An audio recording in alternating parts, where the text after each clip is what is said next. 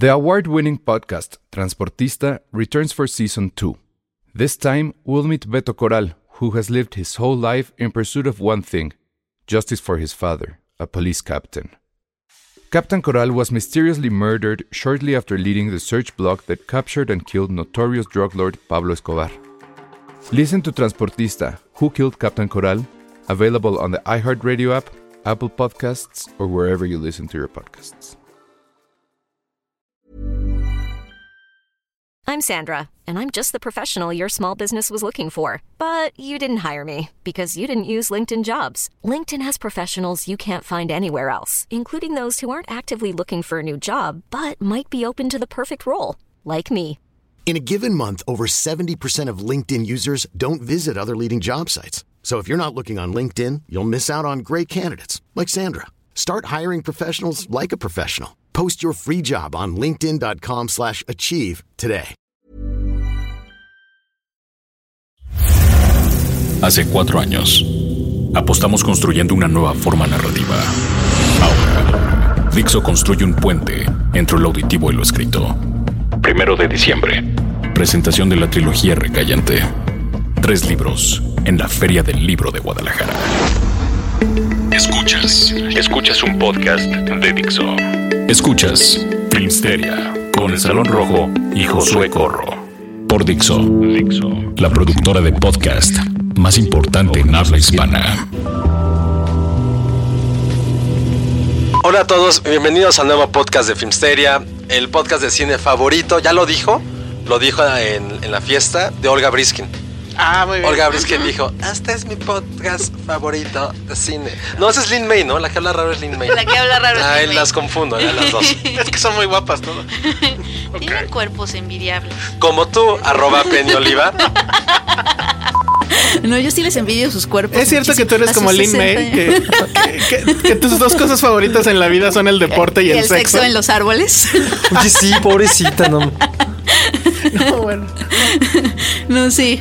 todo esto obviamente a partir del documental llamado Bellas de Noche. ¿Que quién lo dirige, perdón? María José Cuevas. Su ópera prima, ¿no? Es ópera prima, ella es hija de José Luis Cuevas. Ah, mira, no sabías. Sí, y sí, de hecho eh, creo que la historia es que ella de chiquita, su papá era como amigo de, de Ninón Sevilla y esas actrices y la llevaba a los shows de las chicas, de las vedettes y como que como que desde chica como que ella se sintió como encariñada con ellas, algo Papá así. me llevaba a partidos de fútbol. Eso no, no Pero se no vale. era José Luis Cuevas. No. Y me llevaba a la cineteca y él sufría muchísimo. No así como de puto otra vez. Ah, ¿En serio? ¿Tus papás no son cinéfilos? No, nada. Mi mamá un poco. mi mamá también un Mi poco. mamá un poco, ajá. pero era de las que iba. Ay, mamá, ay, mamá no la escucha. Este, íbamos al videocentro y agarraba esos dramones que era así, pero dramones así medio chafas, que era como antes del Photoshop las carátulas. Ya, ya. ajá. Era así como de racismo, como de. Muy, muy de mamá, muy de Hallmark las películas de mi mamá. Siempre, siempre. Pero no, me acuerdo mucho que mi mamá lloraba, lloró con mi pie, mi pie izquierdo. La primera vez que me acuerdo como que vi llorar a mi mamá. Ah. Y me acuerdo que cuando entrevisté a Luis se lo dije. Y le gustó. Sí, se emocionó. se emocionó un poquito. Ay, qué padre. Porque creo que él también. Sí, mi mamá también era, es la más cinéfila. Este, pero a ella le gustan como las, estas cosas como de ciencia ficción distópica rara. Entonces ella es la única fan en mi familia de The Maze Runner. Está buenísimo. No me sale Maze Es de Maze Runner y de los Juegos del Hambre. Y, y bueno, sí, sí ha visto Interstellar unas ocho, ocho veces. Se sabe los diálogos. Que venga tu mamá también al Sí, podcast. que venga tu mamá. al Es increíble mi mamá. El 10 de mayo vamos a Maze hacer. Runner, los- De Maze El 10 de Runner. mayo vamos a nunca hacer lo vi especial. nunca nunca lo vi venir pero mi mamá me pregunta cada más o menos cada mes cada cuándo sale la, la nueva de Maze Runner Si ya no va a existir, mamá. Pero bueno, entonces a María José Cuevas la llevaban de chiquita a ver a encueratrices. ajá creo que una vez la llevaron a, platicó que una vez la llevaron a ver a Lin May a backstage y que y dijo que esa es una imagen que no se te olvida nunca También lo creo. y ya que Pobre empezó a hacer mujer, este ¿no? Que le, le- le pasó un camión de Botox encima. y- Pero lo que es cierto es que o sea, todas ellas tienen este asunto. Bueno, casi todas, pero en Lin May sí es muy notorio. O bueno, Kevin escoge sus leotardos o no sé. Sí. Este, sí tiene un cuerpo muy cañón. Todas. Un cuerpa. Todas es- Casi todas, sí. a sus sesenta y tantos años están muy bien, o sea, y, y lo que me gusta más es cómo no les, o sea, no tienen un tema en esta cuestión de enseñar su cuerpo, o sea, en- incluso No. a esta edad, o sea, son como muy seguras de sí mismas. Tienen todavía el ego a flor de piel. ¿De qué va el documental Sí. rápido? Pues es esta. O sea, la directora se reúne con algunas de las vedettes más famosas de los años 70, 80. Excepto Sasha Montenegro. Sí, bueno, pero Sasha. Y Leticia Perdigón, ¿no? Bueno, no es, es No, más Leticia, encueratriz. Sí. Que y bueno, y, Sa- y Sasha, pues supongo que pues no se puede, ¿no? Todavía. Pero bueno, este, Olga Brinsky, Lin May, Rosy Mendoza, Wanda Seux, Princesa Yamal, creo que son todas, ¿va? Yo no sabía de Entonces, su existencia, debe ¿De ser princesa. De ninguna de ellas, No, no. de princesa Yamal. ¿De Princesa Yamal? Yo No, yo sabía. sí la había escuchado, creo que nunca la había visto, Ajá, he pero escuchado. No, sí. Y a Wanda Seux también. El póster que te. Tiene el póster en su cuarto. De princesa Yamal. No, para nada. Pero la tenías de que- póster en tu cuarto, a ver, como de. Hijos, no, está, está muy, muy, muy penoso. No lo voy a decir. No, ya, ya, Ah, sí, ya ver, te- ¿qué Es- de mexicano. Ah, ¿Lo tienes ahorita? Nah, Pero Ay, sí ¿cómo tenía. crees que voy a tener pósters ahorita en No mi cuarto a mis 40? Es su wallpaper del celular. No, lo que sí llegué a tener, confieso ya, ni modo, es el calendario de Gloria Trevi. ¡Qué oso! O sea, como de, como de refaccionario. como De bardal. De bardal. sí. Fuertes ¿Pero declaraciones. tenías póster de alguna actriz? No, mis pósters eran más de portadas de discos, de este. Tenía caricaturas, o sea, No, cartones. Ah. Sí, estaba muy, muy loco. ¿Y tú Eso nos va a llevar después a otro tema. ¿Qué póster no, tenías no me dejaban poner. De plano, estaba No. más de oso. Ah, tenía de cómics, obviamente. Tenía No, o sea, de mujeres no me dejaban, pero tenía como de deportes. Ay, ¿Y tú? Ah, no, de? Star Wars Yo sí tuve mi póster de Leonardo DiCaprio, post Titanic. Post-Titanic. Pues De la playa. y lo peor de todo es que en mi, en mi, así como en mi pubertad slash infancia, este, no lo, no lo puse en la pared, lo puse en el techo. Ah, eso está muy, muy mal. Puse algo en el techo. Obviamente, pero no me acuerdo. Y fue que una amiga me dijo, ponlo en el techo, se ven padres y así cuando te despiertes es, Es lo primero, primero que, que ves. Una horror- Estuvo horrible. Duró así como Tus papás son bastante meses. cool, creo. A mí nunca habían dejado de hacer eso. No, pero el- en el, el mío, o sea, el- alguna vez un amigo me regaló el suyo, que pues quién sabe por qué se quiso deshacer de él, de uno que sí estaba firmado por Gloria Trevi y que incluso ya sabes, el beso, ¿no? Pero la verdad es que estaba impresionante la tipa. Jamás No, compré un disco. era bellísimo. Jamás Tenía un cuerpazo. A mí sí me gustaba su película de zapatos viejos de Híjole. chiquita. No. No, no, las declaraciones No, hoy nunca, están. nunca me atreví. O sea, Estaba he visto, chiquita. he visto cachitos, pero no, no. no, Oye, pero yo tengo una duda, y eso sí también otra vez me voy a confesar mi ignorancia de la cultura pop mexicana de los 70. Olga Briskin salía en la carabina de Ambrosio. No, sé. Es que había No, una mujer que salía sí. como bailando. Ah, claro, no, pero esta era, era otra. ¿No es ella? No, no era es ella. No, se ella parece. salía con su Es- violín con sus boas. Y con- Tenía boa. Tenía boas. Como Britney.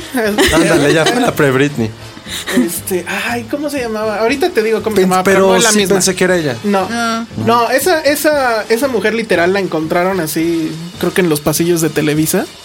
Y, y se volvió todo un tema, porque pues, en, en esa época que saliera esta mujer con su lotardito así todo pegado y demás, bailando esta rola además muy típica de los setentas, este no era cualquier, no era cualquier cosa.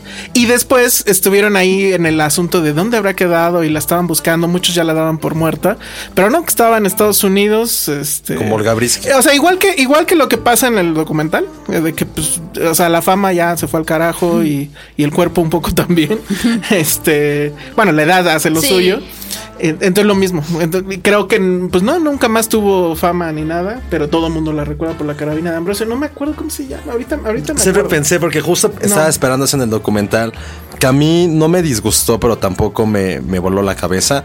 Yo tenía muchísima como fe, muchísimas ansias de ver cómo iban a retratar la vida de estas mujeres que marcaron una generación completamente y no solamente, más allá de ver su decadencia, era ver qué había ocurrido. Yo lo que estaba buscando en el documental era ver qué había ocurrido como con todo este tipo de cine, de show mediático que había pasado, que llegó a su cúspide en la mitad de los 70 con toda esta parte gubernamental y que después fue decayendo, decayendo, decayendo. ¿Y cómo fue que ocurrió todo eso? Y a mí lo que eso sí me quedó de ver documental, solamente pasaba algo que para mí era muy obvio. Evidentemente vamos a la decadencia de estas grandes vedettes y como tal cual el tiempo lo estaba destruyendo. Que era un poco obvio. O sea, Híjole, es a mí no obvio, se me hacía A mí no se tan me hizo que, que sea sobre su decadencia. A mí se me hizo No, como sí. todo lo contrario. O sea, a mí se me hizo como. O sea, sí, yo sí concuerdo en que como que la mirada de la documentalista como que se pierde, como que O no sea, hay una agenda, no hay un como ¿Cómo se punto de de vista. TV Azteca que era como demostrar la vida de los artistas? No, pero- no, No, porque aquí no, no hay creo. escándalo ni hay condescendencia. A, a mí justo lo que me gusta es eso, que no hay como moro, no hay amarillismo y como Ah, que, bueno, eso, como claro, que claro. ella, ella, o sea, como que ella lo que busca, como que el documental lo que busca es entenderlas. Y sí, como que se pierde y como que se diluye ahí y al final te quedas como. Creo que es un creo que es un asunto de eh, redescubrirlas, ¿no? Empieza muy curioso Ajá. Es porque un gran homenaje. empieza como una celebración. Sí. Y tú las ves a ellas y que les encanta estar frente a la cámara. O sea, creo que no hay ninguna que se muestra ni con tantito pudor. O sea, este rollo de que están ahí en la sala de la casa Sí. y se ponen a bailar y se visten con la. Es que ven una pluma y se la ponen. No. Exacto.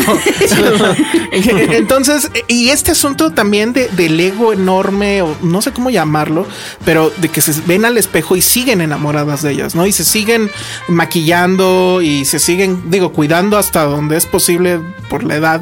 Digo, lo- l- eh, los años no pasaron en balde, pero en, en- ese asunto que parece que es un asunto de celebrar, de, de- de nostalgia, etcétera, de repente ya, pues, obviamente pega la realidad y es, pues, eh, que el tiempo, eh, la enfermedad está pegando, que la, cómo perdieron la fama, cómo perdieron la fortuna en, el- en muchos Bueno, de los los- casos. Lo de Olga Brinskin, pues sí está este, fuertísimo. Por ejemplo, en su caso, que termina siendo casi casi una preacher, ¿no? En Estados. Unidos. Es. es una preacher. Pero siguen siendo las mismas, o sea, como que son mujeres que buscar, que nacieron como para ser vistas de cierta forma y y, y buscar- reconocimiento tenían público, tanta, está tanta padre. necesidad de expresarse que se expresaron con todo lo que tuvieron a la mano, incluyendo su cuerpo. Pero- y siguen siendo iguales. Pero termina siendo súper doloroso, ¿no? Sí, o sea, hay muchos triste. momentos en los que en serio yo ya no quería ver. O sea, hay un momento Sí, en que una de ellas es como la señora loca de los perros, que literal vive Es como con Wanda 10 como con 10 perros. Sí. Que dices, o sea, ¿cómo alguien puede vivir así? Pero ellas nunca se sienten, o ellas nunca se compadecen a sí mismas. no, O no, sea, no. Hay pero- un momento en que sí se quiebra. sí. antes del final de la película, que su, es muy doloroso. Pero lo que voy es que justo eso es lo que estabas esperando ver. Entonces, a mí no me, sor- no. No. me sorprendió tanto, a mí, a mí. O sea, es algo que, o sea, lo pude haber leído en su página de Wikipedia, de ahora, bueno, ya, ya está. O sea, lo pude haber leído. No me sorprendió en lo absoluto. O sea, me sorprendieron como esos detalles que, pues no quiero decir que rayan en la locura, pero que son un poco fuera de lo común. Exóticos. Justo lo que decíamos de Lin May, que dice que hacía el amor, que hacía el sexo en, en un los árbol. árboles. Que O ella, es- que ella es la- como la más honesta, ¿no? Creo que lo padre de Porque ellas es justo ella que sigue en su viaje. Sí, lo, lo- Sigue- lo- sí, lo- exacto. lo padre, sí. Creo que todas siguen en su viaje más Lin May, pero, pero lo que me gusta también que vas descubriendo es que empiezan a contar anécdotas con las que te empiezas a relacionar, o sea, todos, ¿no? La muerte de un esposo, bla, bla, bla. Y al final ellas le dan Ah, este, este twist súper exótico que es que dices... Que lo sacó de la tumba. sí, porque ella te empieza a contar así de, no, es que yo toqué fondo cuando murió mi... po-", Y tú así de, no, pues sí, claro, ¿no? De de sus siete maridos, Y de claro. repente me dieron ganas de ir al panteón, tanto que me dieron ganas de ir al panteón por ahí, tú así, pobrecita, así y de de repente. historia de amor. Y, y de repente, y de hecho fui, o sea, fui y lo saqué del panteón y tú, Estuve en la cama cinco meses. Eso, lo de los perros. Luego- o sea, sí hay. Luego también no me acuerdo quién que hizo un libro de metafísica. Una de ellas hace un libro de metafísica que es un bonche ahí tremendo. Viste que tenía que editar eso. Sí, que lo editaran. Entonces, sí, creo que es un viaje interesante. Tú habías puesto un tweet que, que decías que no tiene trasfondo. Yo creo que sí hay un trasfondo ahí. Este. Creo que no es usual ver el paso del tiempo de esa forma, ¿no? Y cómo se destruyen esos sueños y se destruyen, pues, las carreras. A lo mejor es muy común, pero en este caso hay un juego un poco más cruel, porque ellas eran una celebración, pues sí, a la Ah, vida, bueno. al desmadre, al cuerpo, A los excesos. a los excesos y todo eso, pues digo, el cuerpo muchos de ellos todavía lo mantienen, pero ya no hay nada más, ¿no? Y, y el, y el verlas que sí siguen efectivamente muchas de ellas en su viaje, sí, a mí me choquea, porque Sí. sí, sí, ¿cómo puede la- esta gente seguir en, por una parte en ese, en, en- en esa idea de vida y por otro lado, pues con los 10 perros en una habitación Es así que- chiquita? No es sé. que creo que eso es lo tierno. A mí lo que me causó ternura y la reflexión que me generó fue, o sea, ¿cómo pueden seguir en este viaje después de tanto tiempo? Y la única respuesta ahí es que así son ellas. O sea, lo que me gusta, lo que me gustó del documental es, es que te das cuenta que en los 70 ellas eran, o sea, vivían como bajo muchas motes que era la exótica, la encuadratriz, la vedette, bla, bla, bla, pero al final estaban siendo ellas mismas. Y obviamente pasó el tiempo y siguen siendo ellas mismas, o sea, realmente eran auténticas en ese momento, no había pose, no había que, que quisieran este, aparentar cosas que no eran, así eran y así siguen siendo. Y eso es lo que a mí me y, impacta. y bueno, no vamos a saber, supongo, nunca, no sé, eh, o no sé si habrá un libro al respecto, realmente qué pasaba atrás, porque se imaginan Es que eso es justo lo que yo estaba esperando, insisto. No digo que sea una mala película, pero a mí, a lo mejor es por esta ñoñez que tengo. O sea, se me hizo como un. Una versión de los mirada. 30 for 30 de ESPN que retrata a algunos atletas que están en decadencia y sí se, se me hizo muy similar. Digo, hay que pensar que son eh, películas hechas para televisión de una sola hora, en lo cual ponen así al gran atleta que fue consumido por las drogas y que ya no puede, no tiene dinero, que tiene que casi casi vender memorabilia. Entonces se me hizo muy parecido. Por eso para mí, Sí. Pero sin ahorita justo escándalo, lo que tú dices sí, es eso. de que no sé qué pasó detrás. O sea, son las bellas de noche, pero ¿en qué? O sea, a mí, yo sí quiero saber cómo era ese mundo. Un mundo que ya no nos tocó vivir a, a ninguno de nosotros, que solamente podemos relacionarnos a través de muy malas películas, hay que ser sincero. A lo mejor no era el objetivo, ok. Pero dentro de ese universo que estamos hablando de. A lo mejor ni siquiera es decadencia, es como de esta falta de luminosidad, de, de estar en, enfrente de las pantallas. eh, cumple con eso. Vaya. Pudo haber estado un poco estrecho. Igual y también se dejó llevar ella por el cariño que les tiene y es la visión que ella ha también, tenido de ellas. eso también ¿no? fue que se ve que era su amiga más allá de ser la cineasta.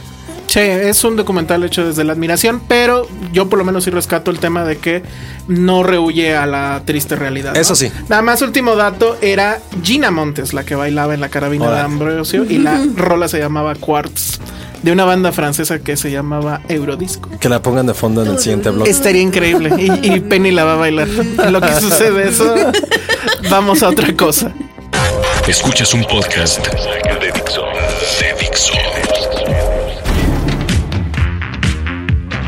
Estamos de regreso aquí en Filmsteria y vamos a hablar de otro estreno. Este fin de semana se estrenan muchas cosas, pero bueno, eh, las películas mexicanas creo que están bastante bien. Hay una cinta que de hecho es del año pasado, se estrenó creo que en Distrital. En Distrital, yo- de hecho la vi en Distrital y era la más mainstream de, de- de la selección, dato curioso.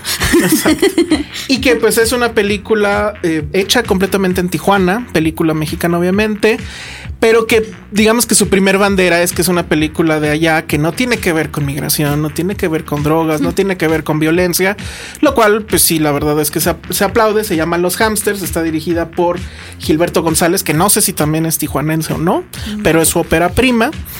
Y pues es una historia bastante no sé si llamarlo raro, pero sí es muy curiosa respecto a una familia disfuncional, que bueno, hemos visto N veces familias disfuncionales en el cine, pero aquí sí es muy eh, como que marcado el tema de que la familia se maneja o se mueve a través de las pequeñas, grandes mentiras que se dicen todos, eh, o sea, entre ellos, ¿no? Y la- tenemos, la tenemos- vida paralela que se vive. tenemos, por ejemplo, a la mamá que le roba este dinero al papá cuando está bañándose, le saca la cartera y se clava la lana, ¿no? El papá a su vez va y le clava la laptop al hijo porque pues la necesita por ahí uno- unas cuestiones. La hija pues le roba horas a la escuela porque se va de pinta con su mejor amiga. Y a lo mejor el más honesto de todos ellos, que es el, el hijo, todos ellos adolescentes por supuesto, este que pues se va a dar cuenta que eh, pues va a tener un asunto ahí con su novia, ¿no? Entonces es muy interesante ver efectivamente esta rueda de mentiras en la que todos se están moviendo, en la que todos se van a engañar al otro, van a negar sus realidades alternas, como bien lo, lo decía Penny.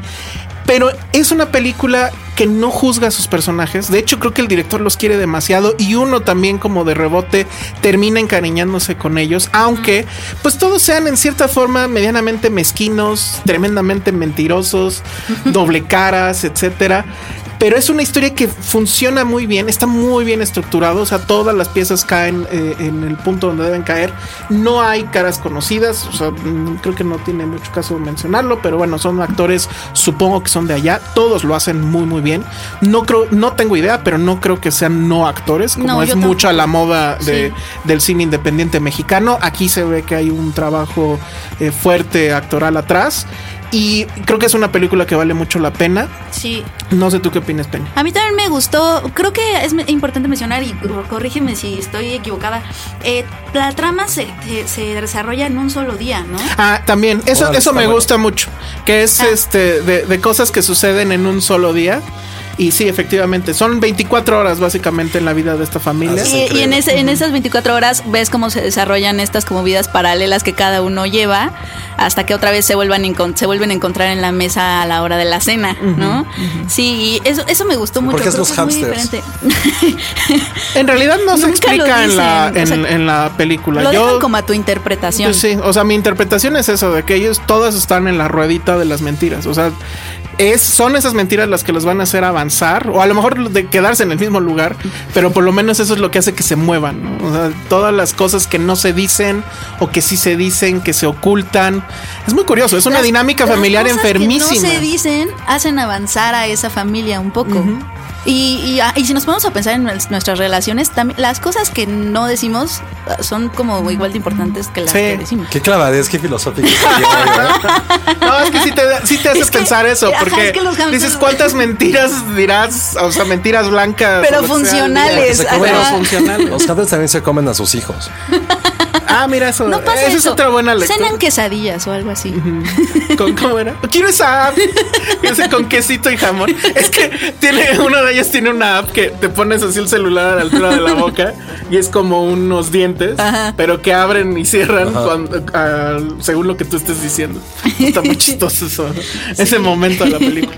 Pero bueno, vayan a verla. Está interesante. Gilberto González, que tenía mucho rato que andaba festivaleando y demás, finalmente llega a salas comerciales. Denle chance porque la verdad es que sí está muy bien. Sobre todo si, eh, si la crítica, o si ustedes critican mucho el cine mexicano por sus temas, porque siempre es lo mismo, Por las migración, encueratrices de por los las- 70. Ajá, por La la miseria. etcétera. Esto no tiene nada que ver. Sí hay una parte ahí oscura que tiene que ver con pobreza, con desempleo y tal vez, pero eh, no ese es el, el punto de la película, Sí. ¿no? Es algo un poco más interesante. La Entonces, historia del papá sí tiene momentos que dices, uy, me dolió mucho ese momentito cuando Sí. anda buscando ahí, dando currículums y así, ya no les diré Sí, más. sí, pero sí, sí. Es súper triste. Muy, muy, muy triste. Pero bueno, pues ahí están los hamsters de Gilberto González. Y bueno, pues platicarlo porque creo que sí fue un asunto que mm, involucró a muchos medios. Eh, la promoción de, de Rogue One, eh, la nueva película de Star Wars, que es en realidad un spin-off, que tiene que, bueno, de lo que va a tratar es de cómo la Alianza Rebelde recupera, o, o más bien se hace de los planos para destruir la Estrella de la Muerte. Empezó aquí en México. Creo que sí fue sorpresivo. No recuerdo que Fue en el episodio puente. 7 fue en el puente en primera instancia. este, todo el mundo estaba en la cruda del corona. ¿Qué, ¿Qué tal les fue en el corona, por cierto? Yo no no fui. fui el segundo día, me enfermé. ¿En serio? Eres un perdedor. este, pero bueno, entonces estuvieron aquí en la Ciudad de México Felicity Jones, eh, el director que ahorita se me olvidó su Gareth nombre, Edwards. Gareth Edwards, que yo estaba con toda la intención de decirle que por qué había hecho eso con Godzilla. Y Diego Luna, que pues es eh, ahorita es el más feliz del planeta, súper amable. Súper flaquito. No, siempre ha sido muy amable, siempre ha sido muy este, abierto con la prensa.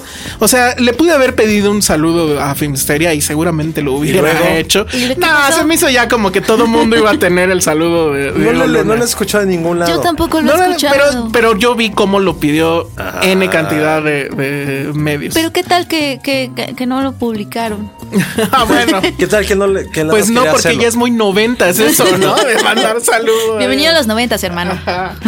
Entonces, pero lo padre fue que nos dejaron ver 20 minutos de metraje de la película, que en realidad es como un tráiler extendido, o sea, eh, lo bonito creo de Rock One es que pues, está difícil spoilerearla, ¿no? O sea, todo mundo en teoría ya sabemos en qué tendría que acabar y, y- y qué es lo que tendría que pasar con él. Bueno, es que es un poco obvio que tenían que morir todos, ¿no? Ah, es lo que iba a decir. Ajá. Es lo que estaba pensando. O sea, Felicity Jones, su personaje, no sobrevive. Ninguno, porque nunca puso más. cara de que le estábamos diciendo que Santa Claus no existe. No, me queda así de en qué va a acabar. No, lo que pasa es que hubo alguien en la, en la rueda de prensa que sí le preguntó al director que si no había planes para hacer secuela. Ay, no. No. No voy a decir de dónde, pero No, ya medio dilo. impreso. Sí, no. Sí. Dile con cuál empiezo. ¿Con qué? ¿A qué suena? Que suena a. Es. Y algo así. ¿Es? Peli- eh, revista de hombres y la chingada. ¿Spider? Algo así. ¿La revista Spider? No, no es Spider. ¿Y qué le contestó? igual. ¿Y qué le contestó? Sí, se llama episodio cuatro. Exactamente lo que Es le contestó. esa revista, contestó. esa revista yo trabajé ahí. Sí, Y un tú día trabajaste ahí. Y un día nos dije, ¿Qué revista es? Spider, suena, suena a Spider. Suena Spy- Spider. ¿Spider es una revista? No, No, pero suena eso. suena eso. Pero una vez en una entrevista dijeron que agradecer mucho a una, una revista muy famosa llamada Spider. En lugar de decir la que es real, realmente. Pero ¡Qué bueno, oso! Sí, estuvo fatal. ¿Y le contestó eso? Se llama Gareth Edwards le dijo, sí, este, hablé con George Lucas y él está pensando en dirigir una película que se va a llamar este, New Híjole. Hope, donde un tal Luke. y- Pero bueno, no les puedo decir mucho. Yo, yo quiero una pregunta así. ¿A alguien le interesa? Tú porque ya la viste y se ve, dices que está relativamente buena. Sí. Sí, es que Pero a mí, sí, a mí desde un principio cuando escuché la premisa era de por qué quiero saber algo que ya sé en qué va a terminar. Ah, Ya sé lo que va a pasar, o sea, es esta necedad muy de esta los época. planos de la... No, de, de sacar spin-off de todo. Bueno, la semana pasada hablamos de bestias fantásticas y no sé qué. Y pues tampoco había necesidad de Ah, saber bueno, eso. y la del joven Han Solo que ya Eh, tiene... que ya tiene fecha. Esa y sí me tiene- emociona un poco. No sé, yo- No, Han yo creo que lo van a destruir al personaje. Sí, No pero sé. Alden Ehrenreich, el chavo, es, es bueno. Sí, el chavo es muy bueno. Pues no, lo que El pasa chavo es que es sale... guapo, bien es- no, sale. no, no, dijo Es bueno. Chicho, eso. es Chicho, es No, es bueno. que sale la de los Cohen, la nueva de los, Sí, la última de los Cohen, y la es- verdad es que lo hace muy Lo bien. hace y también súper bien. Salió una película que me gustó mucho en su momento, se llama Tetro. Tetro, de Ford de Coppola, que nadie le importó. No, es que sí está Pero él lo hacía muy bien. a mí sí me gustó mucho. A mí no me desagradó. tenía bonita. Con Es- Vincent con Maribel Cassel. Verdú también. Y Vincent Casal. Y este, iba a estar esta mujer, ¿no? Eh, Va a estar. Khaleesi O Calici, o como se diga. Va a estar Calice. Ah, va a estar Calici. Así. Que no sabemos qué vaya a ser. ¿O ya saben que No, no tengo idea. Ni ellos saben, yo Pero creo. va a estar Pero bueno. ¿qué, qué se ve en Chewbacca esos- bebé como Baby Groot. Va- Van los spoilers. No, no es cierto. No, pero, o sea, que sí se ven en esa. Bueno, y que obviamente se pueda contar. Y que por eso me emocioné. Pues es Seven Samurais con este, naves espaciales. Los siete personajes que se ven, que no sé todavía sus nombres, no me los he aprendido, pero bueno, ya ven que está el ciguito este que tira karatecazos así bien loco. El otro cuate que es, tiene como que pelo largo. hay un como- latino, un chino. Ajá, Seguramente es súper diverso, ¿no? Súper diverso. Va a haber alguien gay. A la de a, a lo mejor el robot. el proto sí tripio. Ya. Hay un robot. Está bien porque Oye, pero que ser como grupo se siente como energía padre. así. Sí, o sea, lo que se, lo que nos dejaron ver es cómo medianamente se van conociendo. Y eso está muy padre. Ay, qué padre. Sí tiene muchos guiños al, al episodio 4.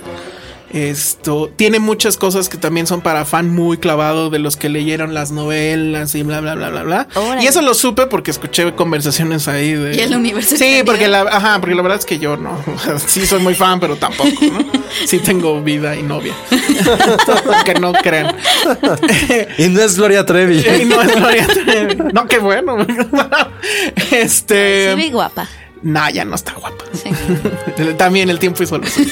Pero bueno, esto. Pero la verdad es que me emocionó. O sea, lo, lo poquito que vi, sí dije, sí lo quiero ver. Yo creo que es, sí es una gran oportunidad porque le está quitando justo este tema que tenía mucho episodio 7 de qué va a pasar, ¿no? Y quién es Kylo Ren y no sé qué. Aquí ya todos lo sabemos. Entonces no le queda de otra al director más que contar una historia bien. Padre. Sí, y, o sea, Y que no, no- hay salida. Y no hay que echarle tantas ganas a León tampoco, digo, si ya estaba la historia. No, yo creo que al que contrario. Ya, no, más ganas, pregunto, ¿no? pregunto. No, no, al contrario, le tendría que echar muchísimas ganas porque, o sea, tiene, tiene, sabe dónde tiene que llegar.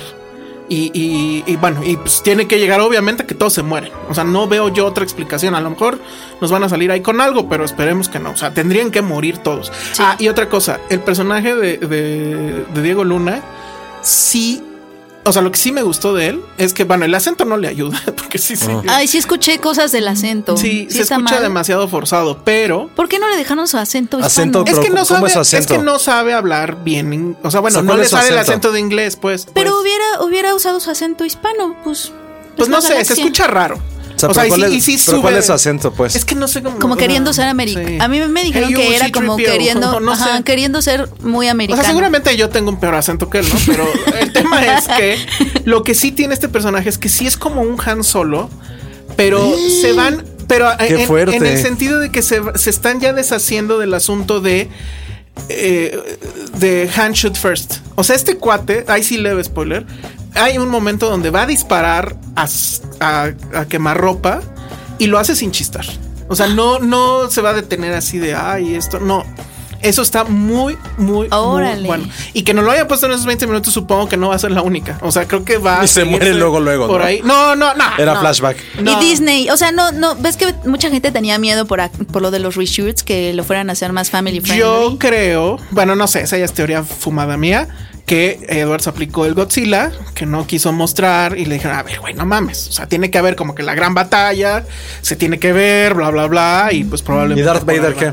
No, obviamente no, no deja ver nada, o sea, no más allá de lo que ya se vio en los, en los, este, Oye, ¿no hay trailers. posibilidad de, alguno, de alguno de esos personajes haya sobrevivido y se haya convertido en alguno de las No. de la trilogía original? Digo, eso No podría, creo, nos no podrían sé. salir con algo así. O sea que tendría que venir un fan clavado que leyó todas las novelas y demás a decirnos, pero no creo. O sea, insisto, no le veo más salida a que todos se Y, mueren. y en teoría, ¿cuánto tiempo antes es de episodio 4? Se supone que cuando acaba esto, esta película acaba 10 minutos antes de episodio 4. O sea, O sea, tendríamos puede que, que salir ver- la princesa entonces. Pues, o por lo menos de espaldas, o yo que sé cómo lo van a arreglar, ¿no? Mm, La princesa debería de estar ahí. Sí, sí, ya debería Y de debería estar ahí C-3PO por lo Y, menos. eh, seguramente le van a entregar los, los planos a el papá de Leia, al, al comandante Or- Organa, que se llama, o algo así. Que este actor, pues sí está todavía por ahí, digo que lo cuiden. Smith. No se nos vaya a morir de un- pues ya algo. sabemos que sí le pasa algo después. ¿A quién? ¿Al actor A o al personaje? Ah, pues sí. A todos. Entonces, pues sí, ya sabemos todo lo que va a pasar. Ya Entonces, alguien diría que está muy chafa. Lo que sí he notado es que no hay nada de, de emoción al respecto, ¿no? O sea, la gente como que. le Creo que llegó muy rápido Sí. la promoción. Y, pero eso también me hace pensar que hay, o sea, que ellos también están como que en ese miedo. De repente vi demasiada Claro. promoción, mucha. O sea, e- esto que hicieron, todo este junket, etcétera. Salió como de la nada. Salió de la nada es, y es algo que no habían hecho por lo menos en episodio 7, por ejemplo. Sí, no, Entonces, por lo bueno, regular no había, había Pero muchas resumen, restricciones. lo que yo vi al menos, esos ve- juzgando por esos 20 minutos, creo que va a estar de menos emocionante, divertido. Diego Luna está bien. O sea, sí están muy bien agrupados los personajes. Esperemos que todo salga bien y que pues por lo menos sea una película divertida, ¿no? Pero bueno, dejamos eso y vamos a lo que sigue. Regresamos en pocos segundos. Filmsteria. Hace cuatro años, Dixo inventó un nuevo género, la literatura radial. Y ahora lo que escuchas se expandió a un libro. Primero de diciembre, presentación de los libros Recayente. Feria del Libro de Guadalajara.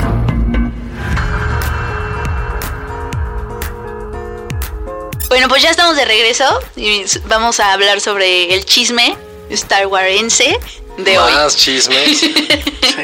El que chisme Diego de- Luna con...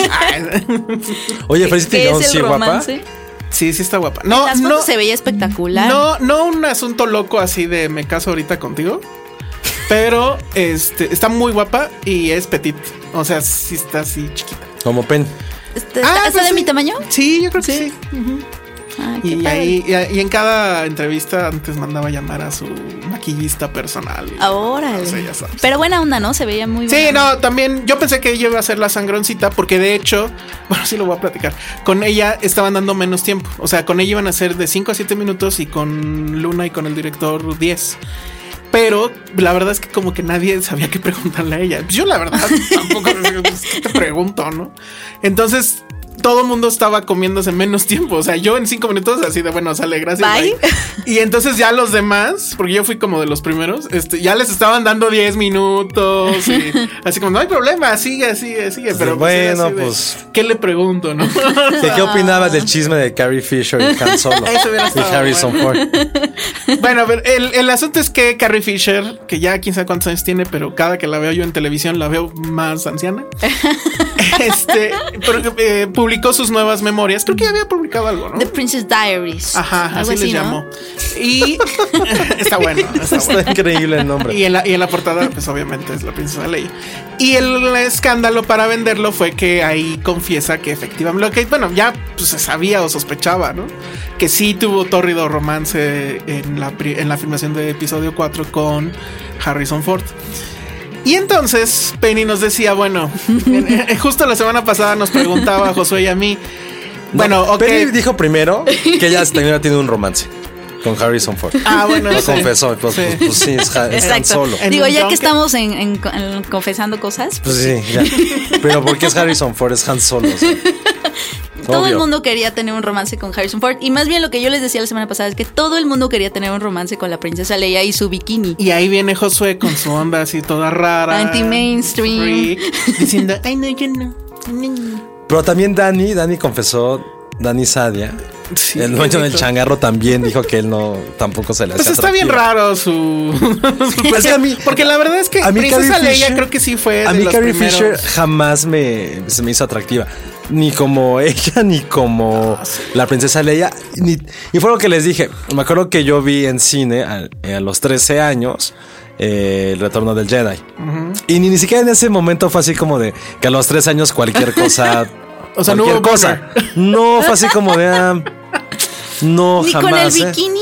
No, nada, nada. Claro. una fantasía universal. Sí, sí, es muy universal. Pero no. Digo, de tan universal ya dices me, ¿no? Claro, pero. ya se volvió, ya se choteó o sea, un poco. eh, eh, George Lucas no volvió a ser así de osado. O sea, a esta Natalie Portman lo Pero más ve, que le hace. Con es- Natalie Portman hasta. Le puso Con. Burkini. Ella sí, pero con lo que sea Natalie casi Portman. le pone el- nada más el perico. sí, le puso Pero todo. yo no, sí, Natalie Todo, todo nos lleva a bellas de noche, pero se, se ponen cosas en la cabeza. No, y, y por ejemplo, o sea, de Natalie Portman, tal vez el único atuendo se, así semi-sensual fue en el episodio 2, cuando están peleando en la Ajá, arena, que que, nada es como le- algo blanco, ¿no? Y que le rompe ahí el- la pancita. Y entonces Sí. ya veías Y sí el fue así de-. Y ya. No, Ni siquiera en el episodio este en donde tienen su luna de miel, no sé qué no, está planeta. súper chafa. No, no, no, no. Cuando están retosando ahí. Y que, y que Retosando se en- dan como en la vueltas el- hierba. exactamente. No, no, esa sí fue de las peores escenas. Sí, es de las la peores vida. Pero entonces la pregunta era: ¿qué crushes con chicas de. Pero crushes del así cine? como pubertitos. Ajá, Que crushes, ya, crushes ya de Bonner. tú uno, que fue Leonardo DiCaprio. Ajá, bueno, Leonardo DiCaprio. Pero híjole, es que ese hasta me hace sentir orgullosa. Yo ya confesé a. A Gloria Trevi. Gloria Trevi. Gloria Trevi estuvo increíble, güey. O sea, era imposible. Pero ¿no? así, ¿fue A tu esa primer edad. crush, No, este, mi primer crush de cine así de Bonner. Ajá. No, no, no, no lo hagan sucio. Ay, Bueno, tu primer amor platónico No, de no, cine. ese sí lo. Es que sí está muy creep un poco, creo. Puedes contarlo. Ah. Es una amarga, Emanuel Segné. Toda la estúpida película. Pues tienes como Era- cinco era- años. No, para nada. No, ya. Ah, no, Luna Amarga no, ya. No, ya. No, ya, ya.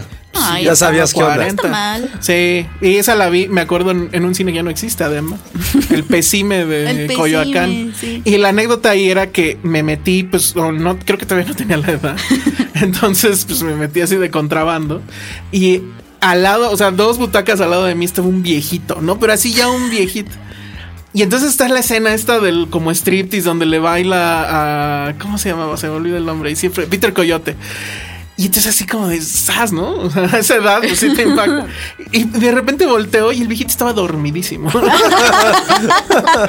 O sea, ok. Pero sí, yo sí me obsesioné cañón con Emanuel Señé desde entonces así. Y ni un póster le compraste. Pero nunca tuve Pues que nunca No. podía- Es que ¿dónde no había conseguías? pósters, exacto. No, Pero a ver, bueno. entonces ya la onda mainstream es con Josué. No, no, o sea, el mío siempre ha sido Natalie Portman. Lo No, confesé desde, desde el profesional. Que no es que suene perverso, también yo tenía como cinco años, o sea, Ah. se entiende. Y crecimos claro. juntos, crecimos juntos. Ah. No, yo creo que es un poquito más, más grande que, que yo. No, ¿sabes también quién sí me gustaba mucho, mucho? Eh, Elizabeth Shue, la novia Sí, de, ahí estoy del de Karate Kid. Ah, A ti Karate Kid, no, no. a mí, es que sabes que se me hizo siempre como muy ñango. Ay, era pro Vin Diesel ahora, ¿no? Es que sabes que sí, eh, ¿Quién llor- era? lloraba un buen. Había varias partes.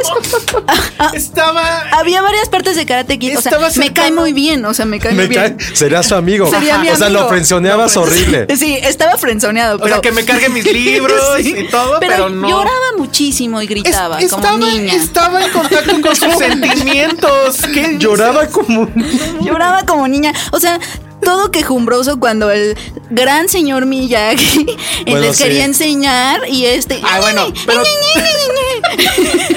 Sí, sí era ay, bastante. tú hubieras hecho lo mismo. O sea, nadie sabía qué pedo con este pinche viejito que dice este güey ya me está cargando aquí la mano. Exudaba sabiduría. Pero bueno, Elizabeth Shue, en esa, En esa. Era, era, ese sí era como la novia que todos quisimos tener. Y sabes Se también- apoyaba, Bonita. no te decía, ay, pinche chilletas, no.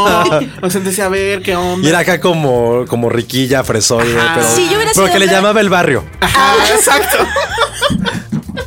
si yo hubiera Eso, sido eso era como otros puntos extras para ella. Sí. Si hubiera sido hombre también me hubiera gustado ella, pero creo que me hubiera gustado más la, la japonesita de la segunda. Ah, ni al esa- caso. ese sé como Kumiku, Kumiku, no. me acuerdo cómo se llamaba. No, porque ahora me puse a ver la de ¿qué? Este, la niñera, que es también de Elizabeth Shue. Adventures in ah, Babysitting. ajá, sí, pero estás chafísima. Está chafísima. Yo la recordaba mejor, pero nada más con verla a ella ya y el gag de que ella era la que salía posando desnuda en Playboy, que nunca supe si eso sí No, no, fue. no sé, o sea, bueno, no. obviamente no fue Elizabeth Pero quisiera saber Era quién era la chica o era un fotomontaje. ¿Sabes también qué otra así es como placer? Así ñoño, tam- así, soy muy ñoño, ahorita que lo pienso. Este, Lorraine, la mamá de Martin McFly. Ah, Lauren está wow. guapa, sí. Pero nada más en la época de los 50, de la 1. Pues sí, sí. donde se ve más Obvio. guapa. No, pues a alguien le gusta como tipo vedette en la, en la número 2. Bellas de noche nuevamente. No, no, qué va, O ya está casada con Biff. Puede ser que a alguien le, le Con sus prenda. cosotas. Exactamente. Pero sí, O sea, Lorraine. A ver, siguiendo con esa línea de que no andarías con, con Karate Kid, si hubieras andado con Beef, entonces estaba Con mamado. Eh. no, pero me gustaba un poco el papá, era un poco ñoño. George McFly. Era, era triple de ñoño que, Exacto, que más. Russo. ¿No sabes quién? ¿Sabes quién? El de, eh, y creo que esa también fue un crush, el de Querida encogía a los niños, el chavito. Uy, no, no, no te lo manejo Ah, nada. no, ese sí no, está muy ya está muy. Sí, ya tu referencia. Ahí estaba. La pasaban en las trilogías de Canal 5. Sí, pero eso sí, para que no la recuerdo nada. Era un chavito, me gustaba él. Él sí. O sea, yo solamente recuerdo que la chavilla era Laura Dern. Sí, ¿no? La de. Sí. Creo que sí. ¿O no? No, Se no parecía. es Laura Dern. Ah, pero tal también quien sí me gustaba muchísimo, también como esa sí era muy de niño, de The Sandlot, que se llama Nuestra Pandilla, la de béisbol, Ah. que sale. Marley Shelton, que es la, este, ah, se me fue, es la salvavidas. Ah, ya sí, ya, ya sé sé que ustedes saben quién es. ya sé quién es, sí. Sí. Nadie de aquí lo ubicó, gracias. Yo sí la ubiqué. No es cierto. Sí la ubiqué. La ubiqué por un momento y luego se escapó de mi Ahora, mente. de series, y ahí sí me clavé también durísimo con la estúpida serie de Kevin Arnold. Ah, bueno, ya es, No. muy de tu, es muy de tu. Pero no con Winnie, Ah, con la Kevin francesita. Arnold. O ¿Cómo sea, se para mí, francesita? no me acuerdo, pero siempre hacía yo el coraje de pinche Kevin, te debiste de haber ido con la francesita, que estaba kilométricamente más guapa que, que pinche Winnie Cooper culera, ¿no? Porque además Winnie Cooper es como que, o sea, ella y Yoko, ¿no? Son las grandes villanas del mundo, ¿no? O sea, viejas culeras. Yo creo que no vi más de dos capítulos de Los Años mundo. ¿En Maravillosos. serio? Nunca me gustó. Ay, a mí sí. No. Yo sí me me la he gustó. visto. A mí sí me gustó, en pero me gustaba más la, la de esta de um, Aprendiendo a Vivir. De su hermano, Cory Matthews. con Topanga. Ay, sí, él me gustaba también. ¿Te gustaba, Sí, eh? Este era Matthews. súper chillón. No, no, era chistoso. No, pero ahí el crush era el hermano, ¿no? No, me gustaba el Cory Matthews. No, bueno. Pero esa era la del Corquí o cuál. No. No, ¿Cuál no, era la de La del Matthews y. Topanga. Topanga. Boy Meets World. Boy. Meets Ah, World, pues, ajá. ah, ya. Sí, era muy de- También ese sí es muy, muy, Sí, de, me muy de mi época. Sí, de me tu gusta. época. No, yo sí era de. Pero, de ¿saben quién también años genera un mega, super, mega crush? Alexis Bledel. La Gilmore Girl. De, de Gilmore Ah, Girls. ay, no. que de Súper Está guapa. Que ya viene la nueva. ¿Cuántos años tiene? Eh, es como 80, Sí, tiene como 30 y algo. como 36 yo creo. Porque siempre se vio muy chiquita, o sea, siempre se vio más chiquita de su edad, porque está men- menudita y. finita. Menudita dijo mi tía. mi tía Penny le dijo menudita. Menudita es una palabra perfectamente. Pero y ahorita que estoy viendo por primera vez a conciencia la serie, Qué horror. creo que la sopo- soporto mucho la serie por ella. Sí, eres un mandilón. Sí, pero ¿no te, ¿no te cae bien la mamá, Lauren Graham? Eh, hablan demasiado, Sí, ella habla un buen. pero Rory sí es... La, la mamá es Mil. Es Sí, totalmente, milf. pero total. Yo Ella es como la definición de milf. Y yo, sí, es súper milf. Me, me gusta tener Pero- tu apreciación, Penny, de estos asuntos. Pero eh, la nueva serie eh, que estrena justamente ya hoy, ¿no? Esta semana. no Bueno, este si viernes. hay- Mm, Este viernes. Pero que sales a la noche. Y qué bueno, ha hecho como un mega, mega ruido como el regreso, no sé si triunfal de... De los Gilmore novios. Girls. Y de los novios también han hecho como... O sea, no entiendo cuál es el fenómeno tan grande de esta serie todavía, pero ha sido... Yo menos, amigos. Es que marcó, marcó toda una generación. No había series como esa en su momento. No sé, no pero sé. ¿qué, qué la hace diferente? O sea, es que, por ejemplo, eh, lo es lo que hablamos hace ratito. Está eh, Lauren Graham, que es una mamá soltera, pero en ningún momento ah, es la mamá víctima soltera. Porque aquí decía que era una novela. Sí, yo yo que no la... es para una novela una para nada. novela. Más bien, Yo que la estoy viendo no se me hace es. novela. Más nada, bien, nada, más bien nada. es como una comedia, este, Con tintes dramáticos. con tintes dramáticos en donde los diálogos, lo que me gusta mucho es que los diálogos, o sea, el, el nivel de diálogos que tiene la serie Sí, sí era está. algo que no se veía en ese momento. O sea, ahorita Aaron Sorkin y todo eso, pues ha creado series en donde esa, esa- ese contrapunto de, o, o esa em, como béisbol de diálogo, Sí, de diálogos rápidos como balas, eso no se hacía antes. Y eso fue una de las ¿Y sabes qué es lo que peor o lo mejor? Está plagado de un chorro de referencias. Y esta plaga de, de de referencias a cultura pop, cuando no se hacía eso en ese No, momento. no son tan pa- no son así que qué bárbaro, qué, qué Sí, guau no, están. no. No. están tan clavadas. No. Pero están muy bien construidos, La la, mamá verdad. se la pasa haciendo chistes sobre cultura pop todo el tiempo. Sí. Es que, o sea, también mi novia ha estado en esa onda de ponerla así de casualidad de fondo. Sí, Y les juro que no, o sea, estando en la misma habitación, pero pues yo en la compu, obvio. O sea, ni siquiera he volteado a ver, o sea, nada, o sea, no hay nada que me atrape. Creo Velo que por Rory. Lo único, Rory. lo- creo que lo único es que las rolas, o sea, que, que dices, ay, esa rola. Sí, bueno. Odio la rola del inicio, girly. lo estoy diciendo. If you're a tarara, La odio. O sea, es así súper ñoños como de puta. Estás a when punto de ser inglés. me, Lo peor es que will follow. Pero bueno, vamos a ver, ¿cuándo estrena supuestamente hoy viernes en Creo tiempo que, creo que es podcast? claro que ninguno de nosotros nos acordamos de No. cuándo, pero, sí es bueno, esta se supone semana. que No, ya es este si viernes, es eso, este viernes, ¿verdad? Si es este viernes, entonces vamos a tener la edición girly de Filmsteria. Sí. Donde van a hablar las chicas. Sí. De por qué las chicas, incluyendo a Josué. Yo sí, sí, sí me- no me está desagradando. No soy fan, Sí. más no me desagrada. Sí. No, no, no, no, yo no, ¿eh? Aplausos a Josué. Sí, Gracias. qué bueno. Y a veces bien chillón y todo. ¿Sí te gustan los chillones? Soy bien Dani la rusa de las series. bueno, pues ahí estuvo esta bonita edición de Filmsteria. De confesiones, del chismógrafo de Filmsteria. Ah, ya saben cuál era mi póster. ¿Cuáles eran nuestros pósters? en- Fue la edición de Chismógrafo Total. Sí. Tendremos más de estas si no se nos cae el rating. Seguimos estando en número uno en, en Uh. la categoría de cine y televisión en iTunes. Yay. No sabemos por qué, pero no, algo estaremos haciendo bien. Es no por las sabemos. qué. confesiones. Probablemente. Sí. No, pero muchas gracias. Si pueden, entren ahí a. Denos en dinero. Denos dinero. No, si pueden, entren y califiquen. Eso nos sirve mucho. Pónganle estrellitas. Dejen sus comentarios eh, y los checaremos. Pero y díganos muchas quiénes son sus crushes de la. Sí, eso estaría bien padre. Mándenos, mándenos sus tweets. Esté muy pendiente en el Twitter, arroba Filmsteria. Por ejemplo, este, en esta ocasión la regaliza de boletos tuvo que ser por ahí. eh, por cuestiones de, De tiempo tiempos. y demás. Ajá. Pero estén muy pendientes ahí en arroba Filmsteria, donde también regalamos cosas de repente. Y pues escríbanos cuáles son sus crushes, qué les gusta del programa, qué no les gusta. Califíquenos en iTunes y pues comentaremos eh, sus mensajitos aquí al aire. Nos vamos. Redes sociales, Penny, Eh, arroba Penny Oliva. Josué. Arroba bajo corro. Yo soy arroba el Salón Rojo. Nos escuchamos la próxima semana. Mándenos fotos de Natalie Portman. O, o de Gloria Trevi. O de quien quieran. Mándenle fotos de Daniel Laruso a, a Penny. Seguro ahorita ya están mamados. No. No, el otro día Bueno, lo busqué, no. bueno, ya nos Bye. vamos. Adiós. Dixo presentó Filmsteria con el Salón Rojo y Josué Corro. Ever catch yourself eating the same flavorless dinner three days in a row?